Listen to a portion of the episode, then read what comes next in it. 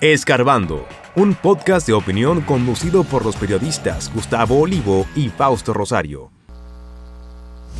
Luis Abinader anuncia que buscará su reelección, adelantó la fecha del aviso. En Santiago se soltó el loco con las aspiraciones al Senado porque Eduardo Estrella no se repostulará. Leonel se queja de la Junta Central Electoral. Dice que desde la presidencia de la República hay presiones para que se limite la campaña de la oposición.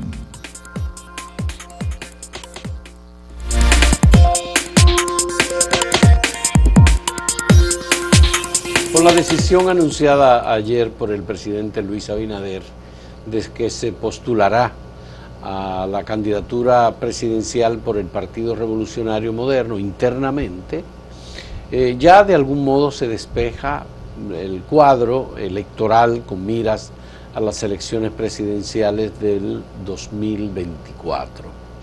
El presidente Luis Abinader había dicho que sería el 17 de agosto la fecha en la que anunciaría eh, su decisión de postularse o no, que estaba en consulta, en primer lugar con su entorno familiar, su esposa y sus hijas. Finalmente eh, ha tomado la decisión de que sí, que se postulará a la precandidatura, a la candidatura presidencial por el, por el PRM, competirá internamente. Hay dos personas que habían lanzado aspiraciones a la presidencia, a la postulación presidencial por ese partido, que son Guido Gómez Mazara y Ramón Alburquerque. Que las mantienen ellos. Y creo que los dos mantienen, esa, esa decisión. El PRM tendrá que tomar la decisión entonces entre Luis Abinader, Guido Gómez Mazara y Ramón Alburquerque. Son unas primarias eh, que se van a celebrar, o sea, habrá votación interna con el padrón del Bueno, el, el, Partido Revolucionario Moderno, cuando hizo la selección interna de su candidato, lo hizo mediante el, padrón eh, que tiene ese partido, que ha, ha, cambiado muchísimo el padrón, porque creo que ellos registraron eh, aproximadamente unos 3 millones de personas como miembros del PRM. En aquel momento, cuando se hizo la elección de Luis, votaron cerca de 500 mil personas. 496 mil personas. Pero en las primarias no suele votar más del 30% regularmente de los eh, inscritos. Porque, porque hay gente que es leal a un partido y de hecho al candidato que entienden que va a ganar, pero no creen necesario acudir a las primarias. Eso lo hacen las, personas más activistas, más comprometidas en general la gente espera las elecciones generales después para votar. en el editorial de hoy de acento nosotros decimos que desde el primer día era evidente que sin un obstáculo constitucional Luis Abinader se iba a, a lanzar en unas aspiraciones a la reelección. Pero además hemos visto la manera en que el presidente ha trabajado. En su propio anuncio, él hace un recuento y él dice cómo eh, recibió el país con un con toque de queda, con estado de emergencia proclamado, con pérdida de empleo, la economía paralizada, con una pandemia de COVID que eh, afectaba con mucha incertidumbre a los dominicanos. Dice que República Dominicana fue de los primeros países que tuvo acceso a las vacunas y que eh, la recuperación del empleo se dio en, su gobierno, igualmente que el relanzamiento de la economía y el fortalecimiento de sectores como, como el turismo, por ejemplo. Aparte de que la incertidumbre con respecto al tema de salud, con el COVID, eh, igualmente fueron, eh, fue subsanada de alguna manera. Claro que la, la política es una guerra descarnada. Digo que no hay violencia física, no se mata a nadie pero se trata de matar al otro, digamos, en, lo ideológico, en lo político, en el posicionamiento, en la referencia entre la gente. Entonces, en política no vale lo bien que tú lo has hecho, sino lo bien que tú te mercades. Porque ese es el relato oficial de gobierno. Y habrá mucha gente que lo crea y dice, sí, este hombre ha hecho un esfuerzo pero desde la oposición se vende otro relato, que ha sido un fracaso, que se ha caído todo, eh, que la gente está desesperada, y de hecho mira la propaganda que hace el candidato del PLD, aguanta que falta poco. Que creo, le voy a dar un consejo gratis a Abel Martínez, uno eh, con lo que nos enseñaron los maestros en asuntos de la imagen, en comunicación y la publicidad, tú no puedes presentar un panorama de desesperación en que la gente está sufriendo, entonces pone una foto de una sonrisa muy bien ensayada, porque entonces hay un mensaje contradictorio, incluso parecería una burla. Si tú dices que la gente está desesperada sufriendo, debería mostrar una foto de comiseración, de preocupación, no sonriente como un, eh, si fuera una portada de un CD, ¿verdad? Entonces, eh, la oposición va a apostar a eso, ¿no? Eh, a el, por ejemplo, de parte del discurso de, de Fuerza del Pueblo, quieren decir que hay ineficiencia en todo. Y puede ser que hay cosas que se puedan criticar, pero no es que todo es así. De manera que la gente vota, ¿verdad?, porque cree un discurso. Entonces, el gobierno o el presidente no la tiene toda a su favor, porque hay gente que no lo va a creer. Pero igual la oposición no es que tiene a su favor todo, porque no todo el mundo le va a creer. Y hay temas, por ejemplo, que yo creo que sí serán importantes, en los cuales el gobierno tiene ventaja. El tema de la honestidad, la honradez del manejo de los recursos, la transparencia, ahí ambos de los importantes opositores, Fuerza del Pueblo y PLD, ese es un terreno minado en el que no pueden pisar porque es que no pueden sacar la cabeza. Bueno, eh, Incluso se dirá, bueno, a Leonel no hay gente de él sometido en estos expedientes nuevos. Sí, porque ahí está lo tucano, él tiene a su lado a Félix Bautista y a otros. A Diandino, a Víctor Díaz. Exacto, que trata de esconderlo un poco, ¿verdad? Como quien pone la basura debajo de la cortina. Pero tarde o temprano son gente suyas y esa gente eh, tiene una cola que de los dinosaurios. Bueno, pero ese es de los temas que el presidente en un muy breve... Eh, solo, solo lo tocó por encima. Lo tocó por encima. Porque, la campaña será una cosa más descarnada y dura. Creo que debe tener unos tres minutos la intervención del presidente por, por que envió por en grabación se ha divulgado fundamentalmente por las redes sociales y de ahí se han nutrido los medios de comunicación para elaborar la nota sobre eh, la, el 13 de agosto el presidente anunció cuatro días antes del límite que tenía establecido por el programa. Y hay que pensar, Fausto, también cronograma de la Junta que esto tiene importancia por el momento internamente en el PRM. Todavía, o sea, porque todos son precandidatos, son candidatos en los hechos, pero no hay la formalidad todavía, ninguno, ni el presidente, ni el expresidente Fernández, ni Abel Martínez, sino que hace falta formalizar según la ley. Bueno, pero ya eh, Fuerzas del Pueblo sí eh, seleccionó a Leonel Fernández. Preseleccionó, porque todavía hay que formalizarlo Preseleccionó, bien. Ellos tienen que celebrar una asamblea, una eh, cosa. Y el PLD preseleccionó a Abel Martínez. Pero igual hay otros aspirantes. Bueno, está, Virginia Antares. Está Virginia Antares, está Miguel Vargas Maldonado por el PRD. Está María Teresa Cabrera de Frente Amplio, está Fulgencio Severino de Patria para Todo y otra coalición. Esos son los candidatos. Porque lo demás, ahí se habla del nieto de Trujillo, pero eso es un invento, ese muchacho no es dominicano. Entonces, por más que ellos digan, él no va a ser candidato. Eh, no, sería ilegal. Ya. Bueno, pues el cuadro de los principales partidos se despeja con el tema del Partido Revolucionario Moderno y particularmente con la presencia del presidente Luis Abinader en una campaña a la reelección, lo que de algún modo es eh, una repetición de acontecimientos políticos anteriores. Sí. En el caso del Partido Revolucionario Dominicano, eh, tuvimos el intento de Hipólito Mejía en el 2004 en las peores condiciones. En las peores condiciones. Hipólito no debió hacer eso. Es de los pocos políticos que ha reconocido que fue un error. Sí, él reconoce que fue. Porque los políticos no reconocen errores. Eh, pero se repostuló Danilo Medina y ganó eh, en el año 2016, luego de cambiar la constitución de la República. Que eso provocó una primera crisis en el 15 con Leonel. Eh, y Leonel intentó en el 2010 cambiar la constitución, la, cambió. La cambió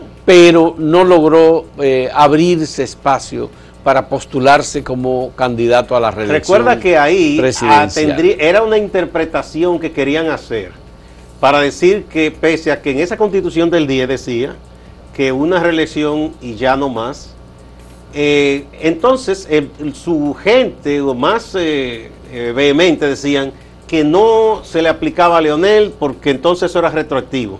Y sobre todo eran ingenieros y hubo la expresión que se hizo de que había un grupo de ingenieros constitucionalistas que, que estaban interpretando la constitución para allanarle el camino a un intento con aquella carretilla de firma que hubo en el ¿O tú recuerdas lo del Congreso, lo del Centro Olímpico? Claro, y, y- y unos senadores que fueron todos al palacio a decirle, presidente, lo que usted diga. Pero él no se metió en ese lío, ¿no? Ya. Eh, ahí yo creo que fue prudente, Lionel, y no se embarcó en eso. Y por supuesto hay que recordar siempre a Joaquín Balaguer que eh, Eterno. con obstáculo o sin obstáculo fue un reeleccionista Eterno. permanente. Sí. En el caso del Partido Revolucionario Moderno eliminó de sus estatutos hace ya unos meses eh, la No, oposición Ya años. ya. de años. la oposición a la reelección presidencial, que lo tenía como parte de sus estatutos en una postura que era de algún modo la reivindicación del peñagomismo, porque José Francisco Peña Gómez Y de, y del era opuesto. porque en el partido de PRD de Juan Bosch, en aquellos años 60, estaba la no reelección como un principio. como un principio. Después se quitó. Pero el PLD eh, tuvo eh, varias reelecciones y fue luego partidario de la reelección y lo sigue siendo, contrario a la idea de Juan Bosch, como lo hizo el PRD, contrario a la idea de Peña Gómez. Ahora el PRM es un partido que nace del PRD, pero que eh, está de acuerdo con una reelección como lo plantea la Constitución de la República y nada más. Bueno, Vamos a hacer una pausa. Vamos a presentarle la pregunta que tenemos para ustedes en el día de hoy. ¿Cuál partido ganará las elecciones municipales en Samaná? ¿Fuerza del Pueblo, PLD, PRM u otro? Volvemos.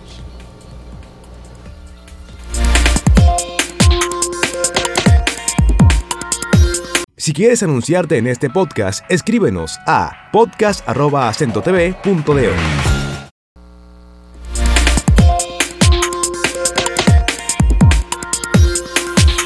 La Junta Central Electoral tiene que ponerse firme, porque no puede ser, la Junta recientemente advirtió a todos los partidos que no podían estar haciendo marchas.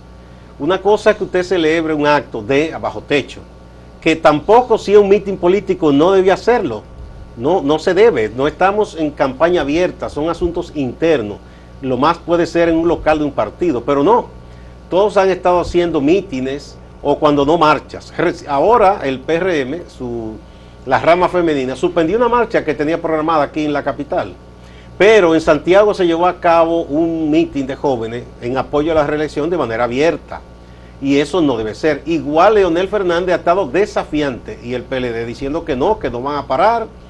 Y Leonel lo que hace es que critica a la Junta y dice que, que lo que hace es que recibe presión esa Junta de la presidencia para poner obstáculos a la oposición. Entonces, yo creo que los actores principales del sistema político electoral y que son esos tres partidos deben dar el ejemplo, porque después, si debilitan a la Junta, no se quejen de los problemas que surgen en las elecciones si esa Junta es débil a la hora de aplicar la ley, que debe imponerla, porque esa es la regla de juego para los que están en esta competencia. Entonces, no debe ser así.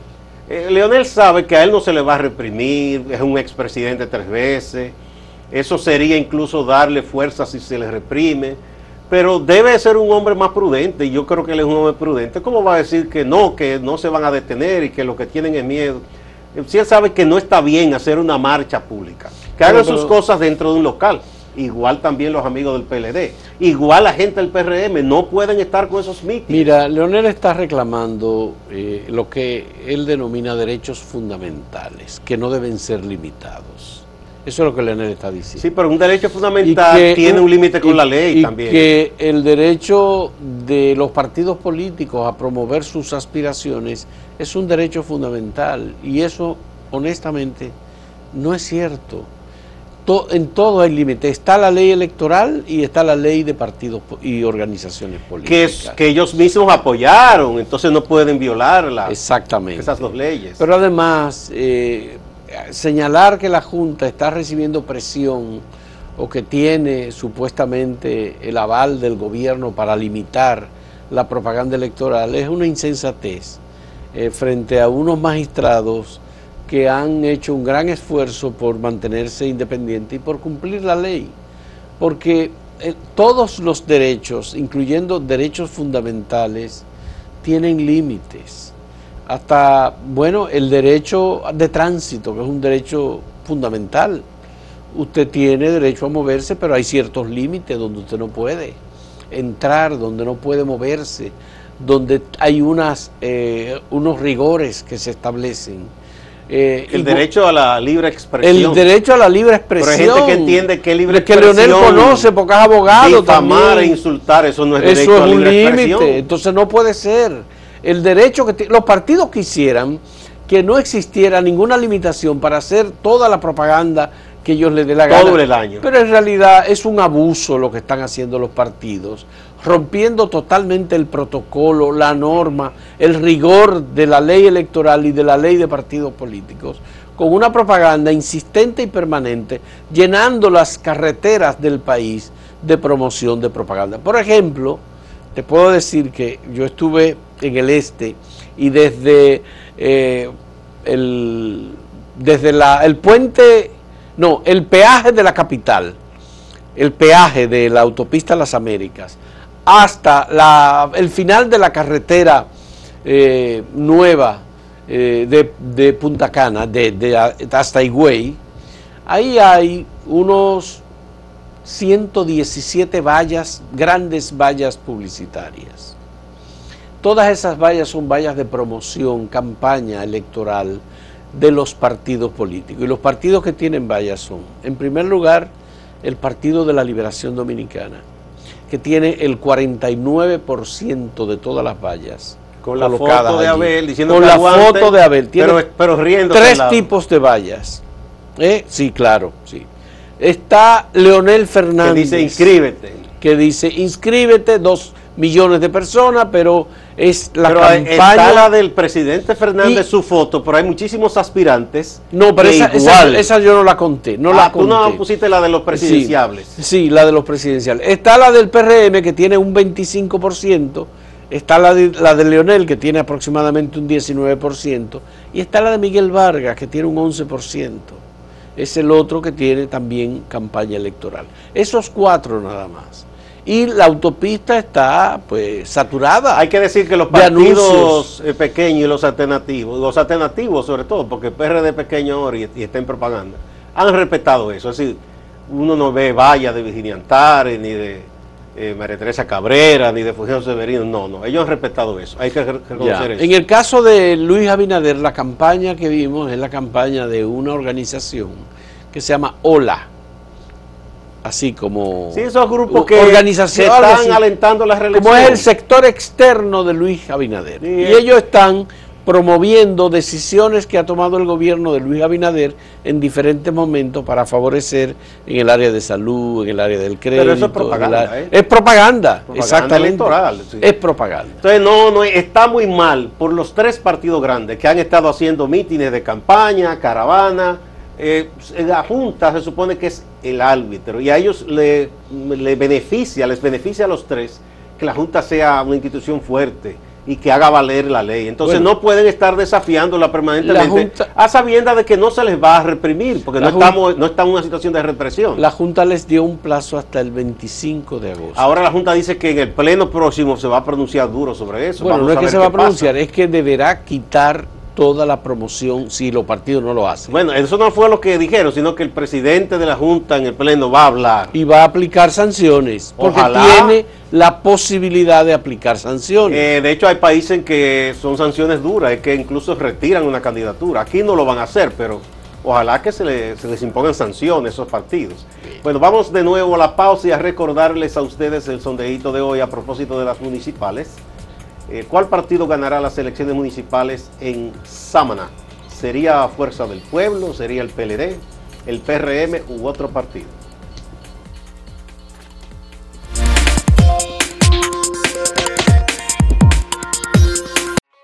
Síguenos en redes sociales, arroba acento diario y arroba acento TV.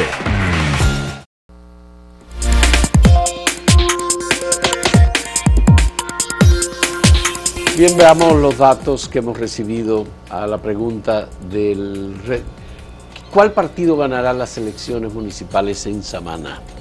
La respuesta directamente en acento en el portal es que el 50.25% piensa que es el PRM, en tanto que el 39.65% piensa que es Fuerza del Pueblo y un 5.81% cree que es el PLD y 4.29% piensa que es otro partido u otra candidatura en Samaná. Vamos a Twitter o la red X ahora.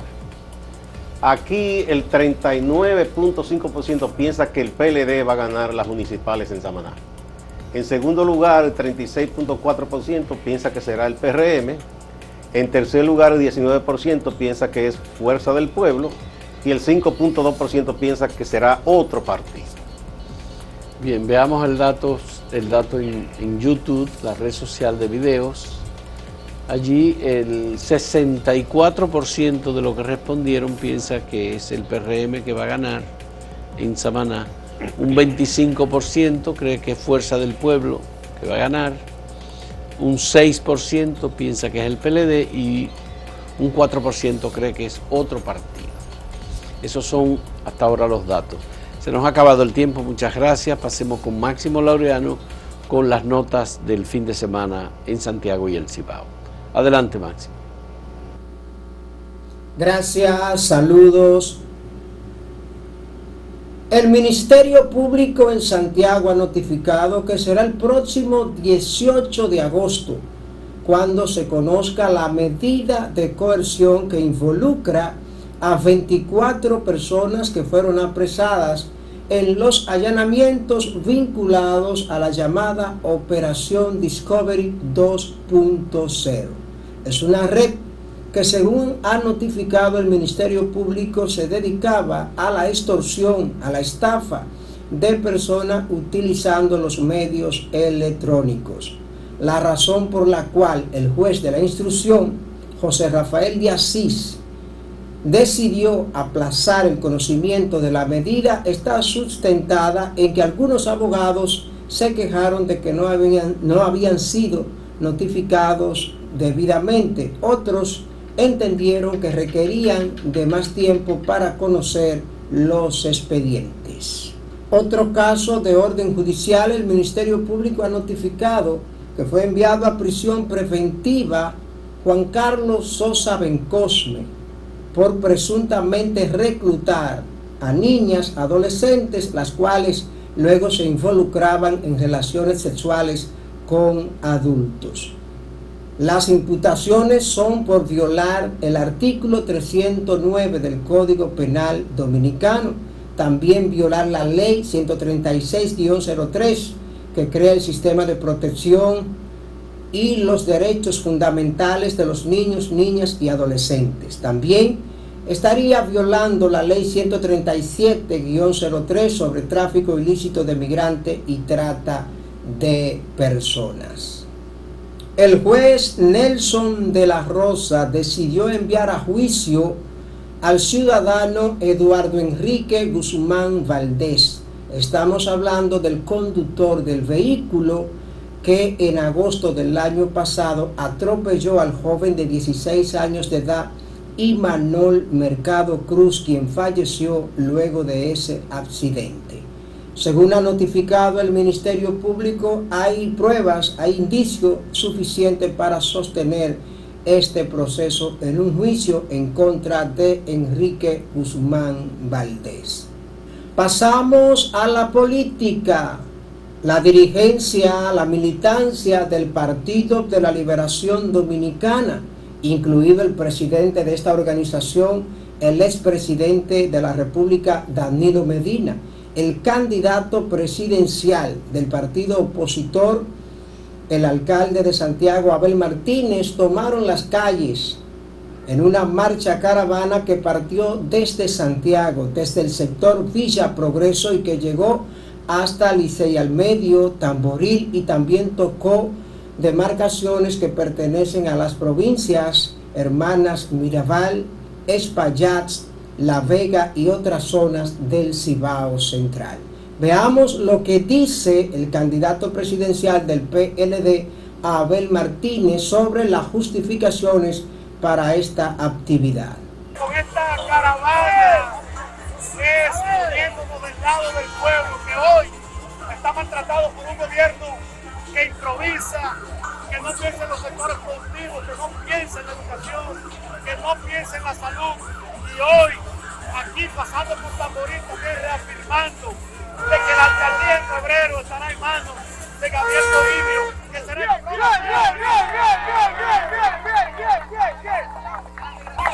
Estamos con el compañero Marino Collante también encabezando en esta provincia de Santiago, que será el próximo senador. Distante pero pendiente, actualidad y objetividad desde Santiago. Siga con la programación de Acento TV.